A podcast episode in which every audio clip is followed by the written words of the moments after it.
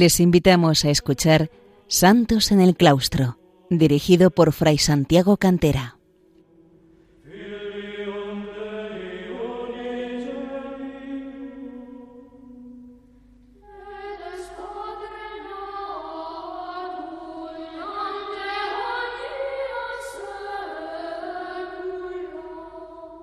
Bienvenidos, queridos oyentes de Radio María, a un programa más de Santos en el Claustro, el programa dedicado a los santos y a las santas que han brillado en la vida monástica desde el siglo IV hasta nuestros días. Hoy nos vamos a referir a otro de los doctores de la Iglesia de la gran familia benedictina, en este caso un monje y abad cisterciense, eh, San Bernardo de Claraval, el gran San Bernardo, el doctor Melifluo, como ha sido llamado. Nos hemos referido en otros programas a algunos de los otros doctores. Mi hermana Margarita eh, ha hablado de Santa Hildegarda, eh, un servidor ha hablado de San Beda el Venerable, de San Anselmo. Hoy nos referimos a San Bernardo. También he hablado en alguna ocasión, aunque no con un programa expresamente dedicado a él, a San Pedro Damiani y nos hemos referido también a San Gregorio Magno. Vamos a dedicar este programa a San Bernardo de Claraval, uno de los grandes impulsores de la reforma cisterciense en el siglo XII. San Bernardo nació en el año 1090 aunque algunos autores eh, fijan la fecha de 1091, en el castillo de la pequeña localidad de Fontaine-le-Dijon, al noroeste de la ciudad de Dijon, en la Borgoña francesa. Era hijo de Tescelín, un caballero del círculo del duque de esa región de Francia, y de Alez o Alicia. Ambos pertenecían a la nobleza, en esta época de la plenitud de la Edad Media, pero no a sus grados más altos, aunque parece que guardaban cierto parentesco con algunas familias especialmente notables. Tescelín se dedicaba de forma principal a algo propio de la nobleza como era la actividad militar, además de servir de consejero al duque, y se destacó por su espíritu de justicia y su piedad religiosa, coincidiendo en esto último con su esposa, que además siempre mostró una caridad singular hacia los necesitados elementos todos ellos que influirían poderosamente en el pequeño Bernardo, tercero de los siete hijos del matrimonio, Guido, Gerardo, Bernardo, Umbelina, Andrés, Bartolomé y Nibardo. Durante ocho años Bernardo fue educado en el ambiente de esta piadosa familia cristiana, pero al observar sus padres y en especial Alicia las dotes nada comunes del niño, decidieron que no siguiera el camino de las armas, como era lo propio de los hijos de caballeros, y lo enviaron a estudiar a la escuela de los canónigos regulares de Saint-Vol en Châtillon-sur-Seine. En 1110 volvió a Fontaine, pero su regreso vino a coincidir con un hecho muy doloroso para él, que fue la muerte de su madre, a quien siempre había tenido y guardaría un cariño muy fuerte.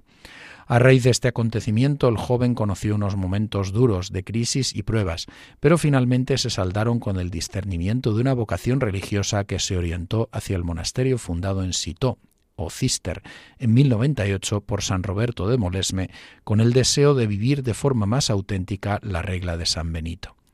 De este modo, Bernardo de Fontaine ingresó en Cister, Citeaux, en 1112 o 1113, llevando junto consigo a otros treinta familiares y compañeros, entre ellos cuatro hermanos suyos. Gobernaba entonces el cenobio San Esteban Harding, abad inglés, que contribuyó enormemente a configurar el espíritu de la futura orden cisterciense, los denominados monjes blancos de esta reforma benedictina, así conocidos por el color de eh, su cogulla blanca eh, o también de la túnica del hábito, en contraposición a los monjes negros también benedictinos de Cluny o Cluny. San Bernardo se formó pronto como novicio y como monje, y nada menos ya que en 1115 tuvo lugar la fundación de dos monasterios desde Cister, siendo designado él como abad del segundo. El primero fue el de Morimont o Morimundo y el segundo el de Clairvaux o Claraval, que desde entonces quedaría unido a su historia personal y a su nombre. Desde 1117 con la creación de Trois Fontaines y dos años después con la de Fontenay, Claraval, gracias a su abad y toda la orden del Cister, comenzaron una fase expansiva por Francia y Europa. Además, San Bernardo fue ganando una fama cada vez mayor, dados el impulso vital y su profundidad espiritual, y pronto fue llamado por laicos y eclesiásticos como mediador y pacificador en conflictos, consejero en determinados asuntos, defensor de la fe ante los herejes, etc. Algunos personajes reclamaron de él ciertas obras escritas para aclararles determinadas cuestiones, y así redactó hacia 1127 el Tratado de Gracia et Libero Arbitrio sobre la gracia y el libre albedrío para su amigo el abad cluniacense y más tarde cisterciense Guillermo de Saint-Thierry, Guillermo de San Teodorico. En 1128 el santo jugó un papel muy importante en la consolidación y el futuro crecimiento de la nueva milicia templaria, la orden militar del Templo de Jerusalén, cuyo fundador, Hugo de Payem, había acudido a Roma y a Francia con este fin. Dos años más tarde, a la muerte del Papa Honorio II, la Iglesia conoció el denominado cisma de Anacleto y se dividió en dos obediencias pontificias, la de Inocencio II y la de Anacleto II.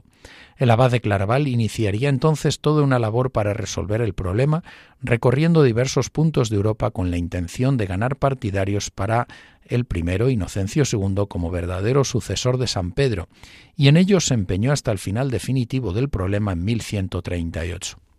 En 1145 el abad cisterciense de Trois Fontaines, Tres Fuentes, sería elevado al pontificado con el nombre de Eugenio III, papa cisterciense,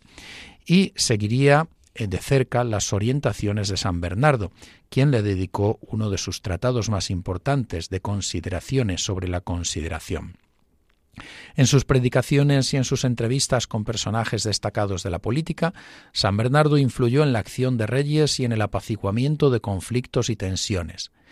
En 1139 y 1140, por otra parte, fue el encargado, por iniciativa sobre todo de Guillermo de saint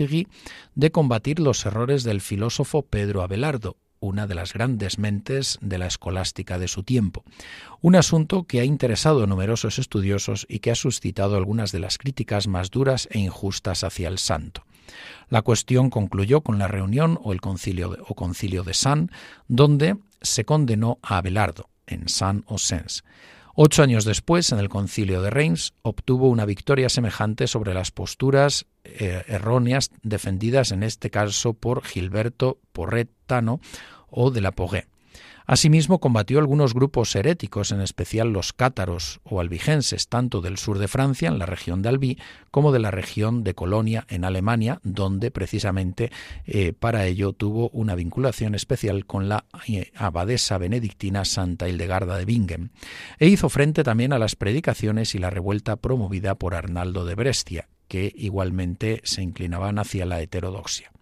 Pero la gran empresa que se le encomendó en los años finales de su vida fue sin duda la predicación de la Segunda Cruzada, promovida por el Papa Eugenio III, su discípulo, para asentar con mayor fuerza la presencia cristiana en Tierra Santa ante el Islam, que la amenazaba peligrosamente. El encargo le llegó en 1146, pero la expedición, sin embargo, concluyó con un tremendo fracaso y las críticas recayeron sobre él, lo cual le produjo un profundo dolor que sin embargo consiguió superar con una gran paz interior, asumiéndolo como una cruz que le había de purificar de sus faltas y pecados.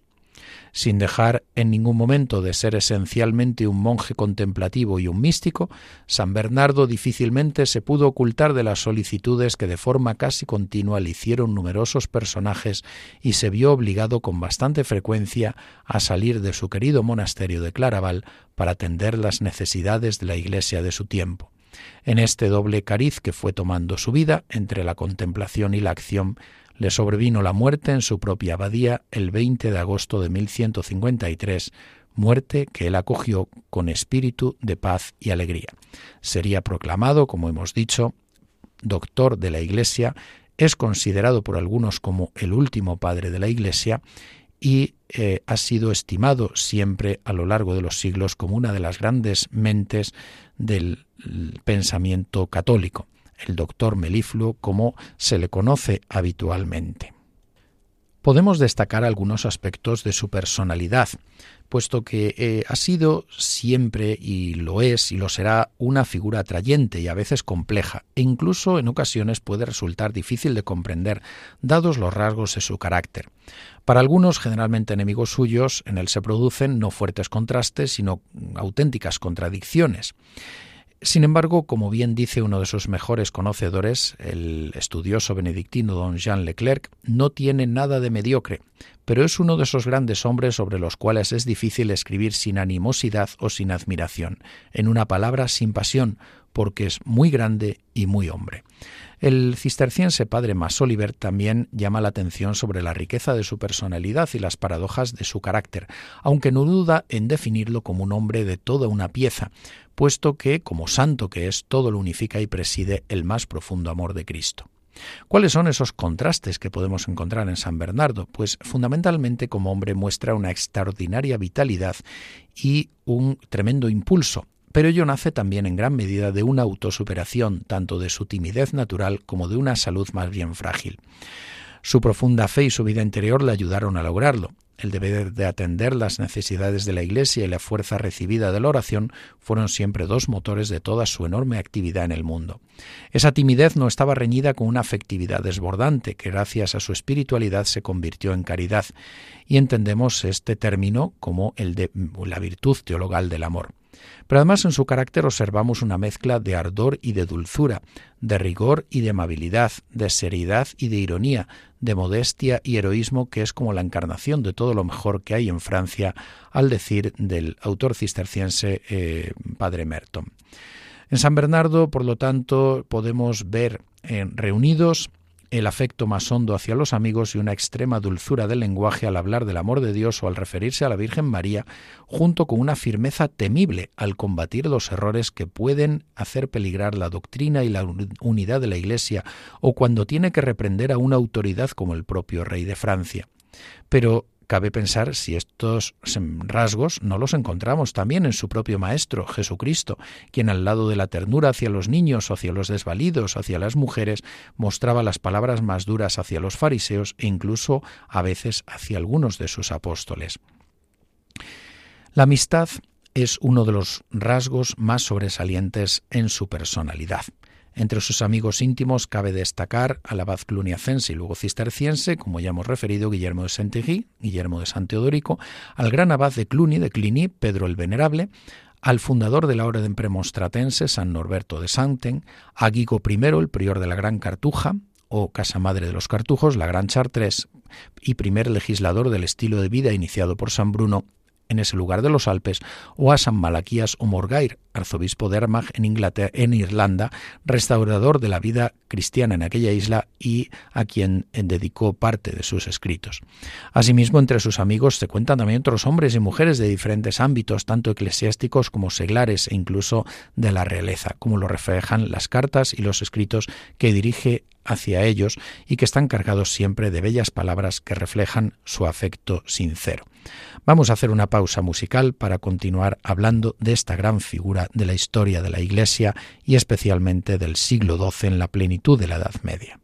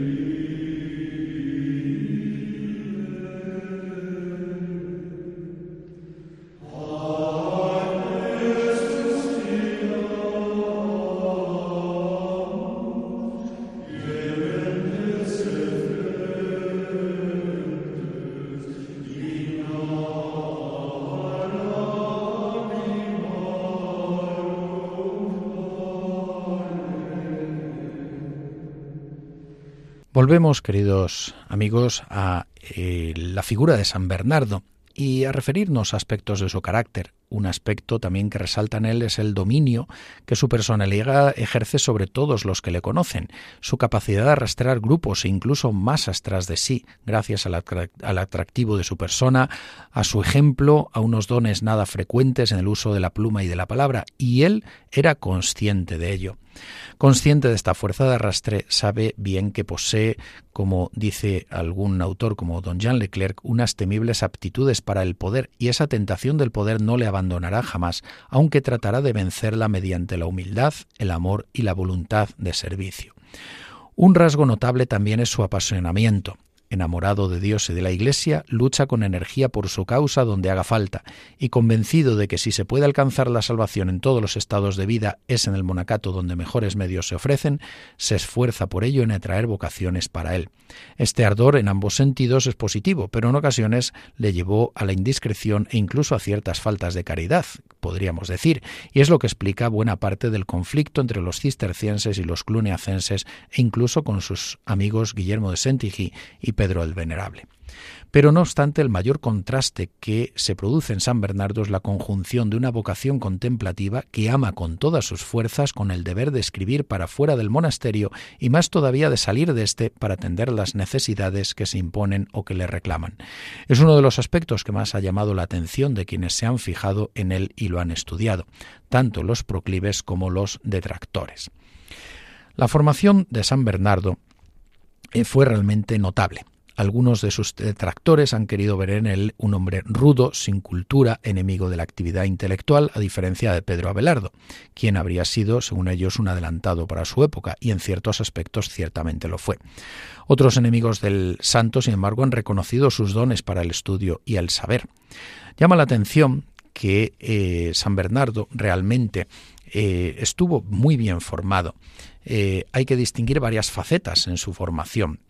Por una parte, su formación humana y cristiana, iniciada en su hogar familiar y en crecimiento constante a lo largo de toda su vida. Su madre Alicia ejerció una fuerte influencia sobre sus hijos, de modo especial en él, porque eh, él, además, San Bernardo, vio y aprendió de ella virtudes como la entrega desinteresada y maternal a los suyos, la piedad religiosa, la caridad hacia los pobres y desvalidos, la devoción religiosa que imprimió su madre en él.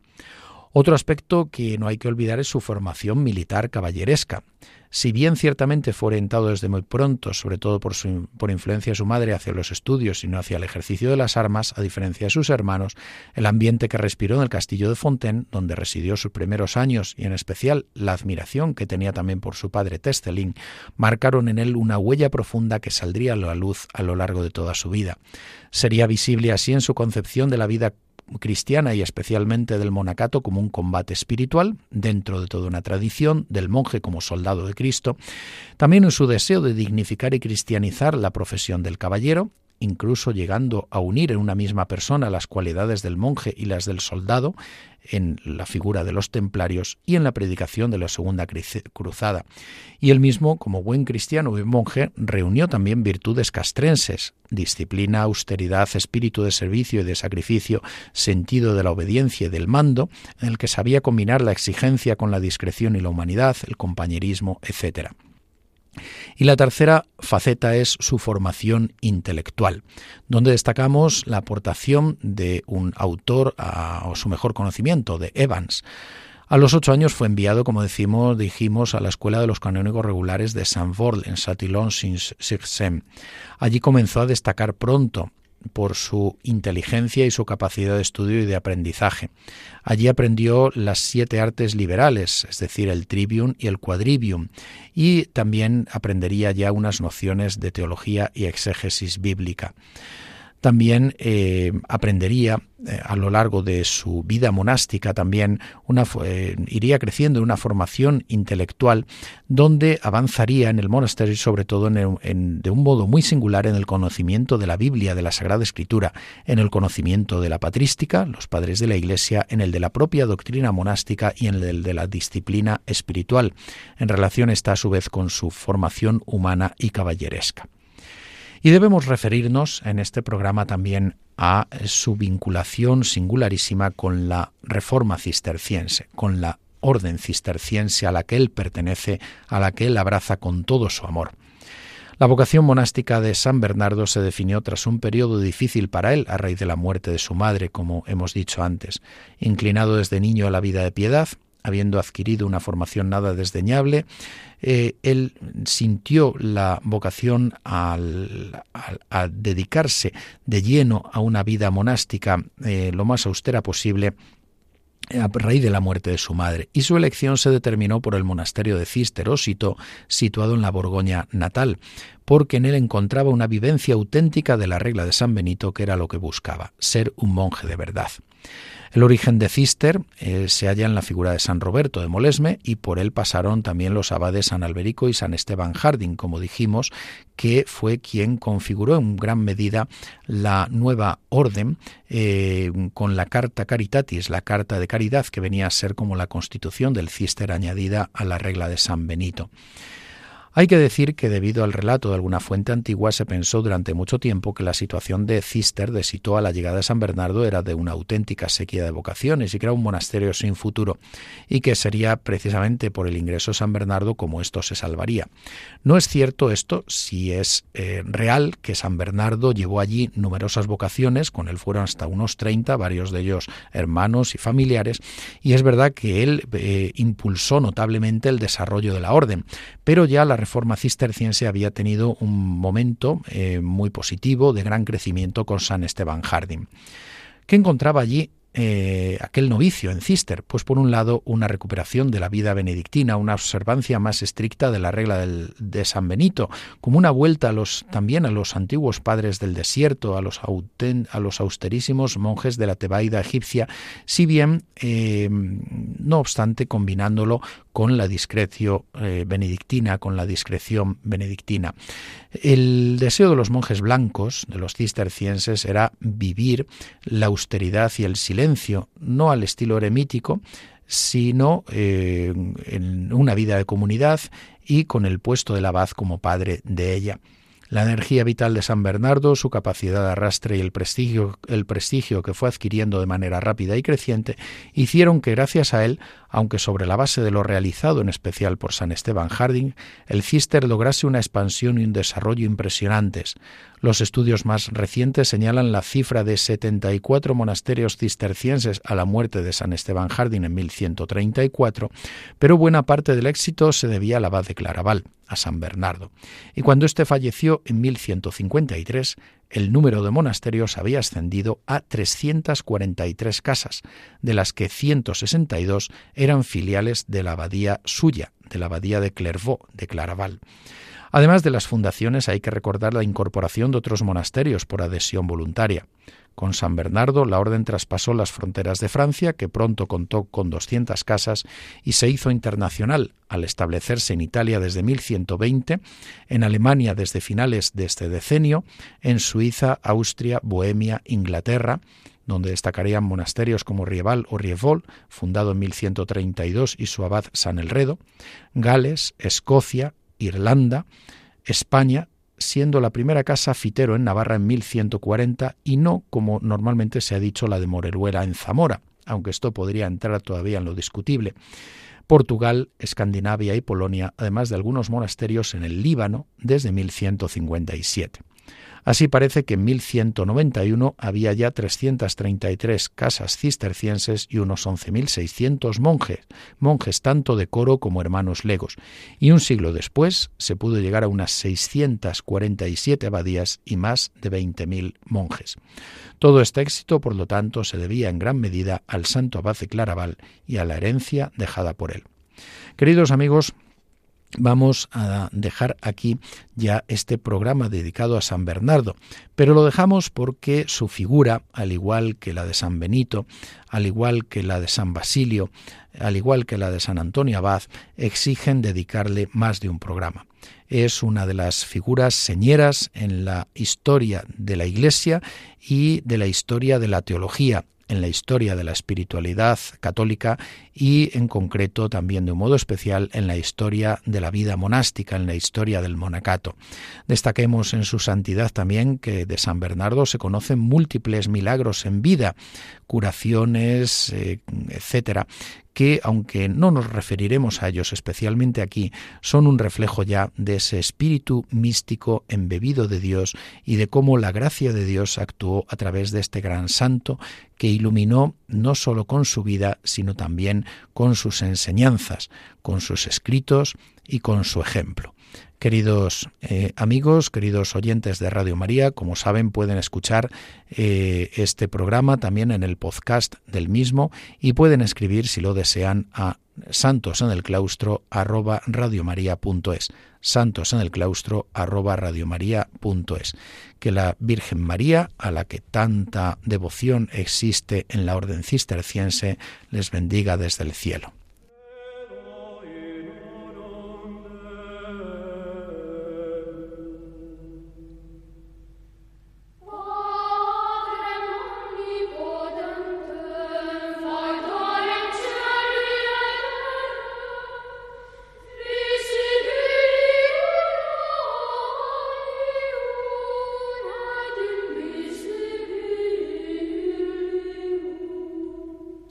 Han escuchado en Radio María Santos en el Claustro, un programa dirigido por Fray Santiago Cantera.